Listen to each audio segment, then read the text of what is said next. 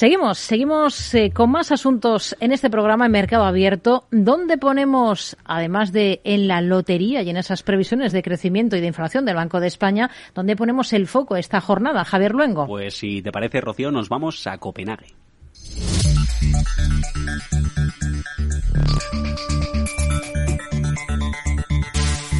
La capital de una Dinamarca en la que se está guerreando por un proyecto que llaman Verde, otros dicen que es greenwashing, de más de 2.700 millones de euros. Estamos hablando de una isla artificial.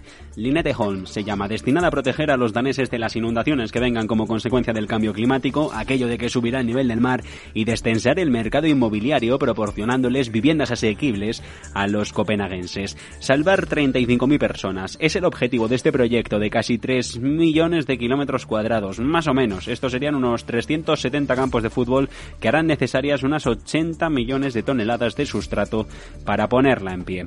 La construcción de la isla, que comenzó a cosa de un año, debería estar terminada para 2035, pero no se va a completar hasta 2070 y esto si las cosas van según lo planeado. Se presenta como una forma de salvar a Copenhague, creando una forma de vida más amigable con el clima, aunque no haya evidencia de que esto ayude a lograrlo. El proyecto, 20.000 millones de coronas danesas, 2.700 millones de euros al cambio, ha provocado una reacción airada, violenta de ONGs, expertos legales, políticos locales o incluso ha levantado suspicacias diplomáticas. Suecia denuncia que esto no va a ser así, que no va a ser una protección para el clima, sino que corre el riesgo de dañar en lugar de beneficiar al medio ambiente local y las ambiciones climáticas de este país. Pese a la perspectiva ecologista del proyecto, que ha sido aprobado por el Parlamento danés con 85 votos a favor y nada más que 12 en contra, hay ecologistas que dicen que no está bien. Una de ellas es la asociación Coalition Clean Baltic, que agrupa a 23 organizaciones no gubernamentales de 11 diferentes países del Báltico.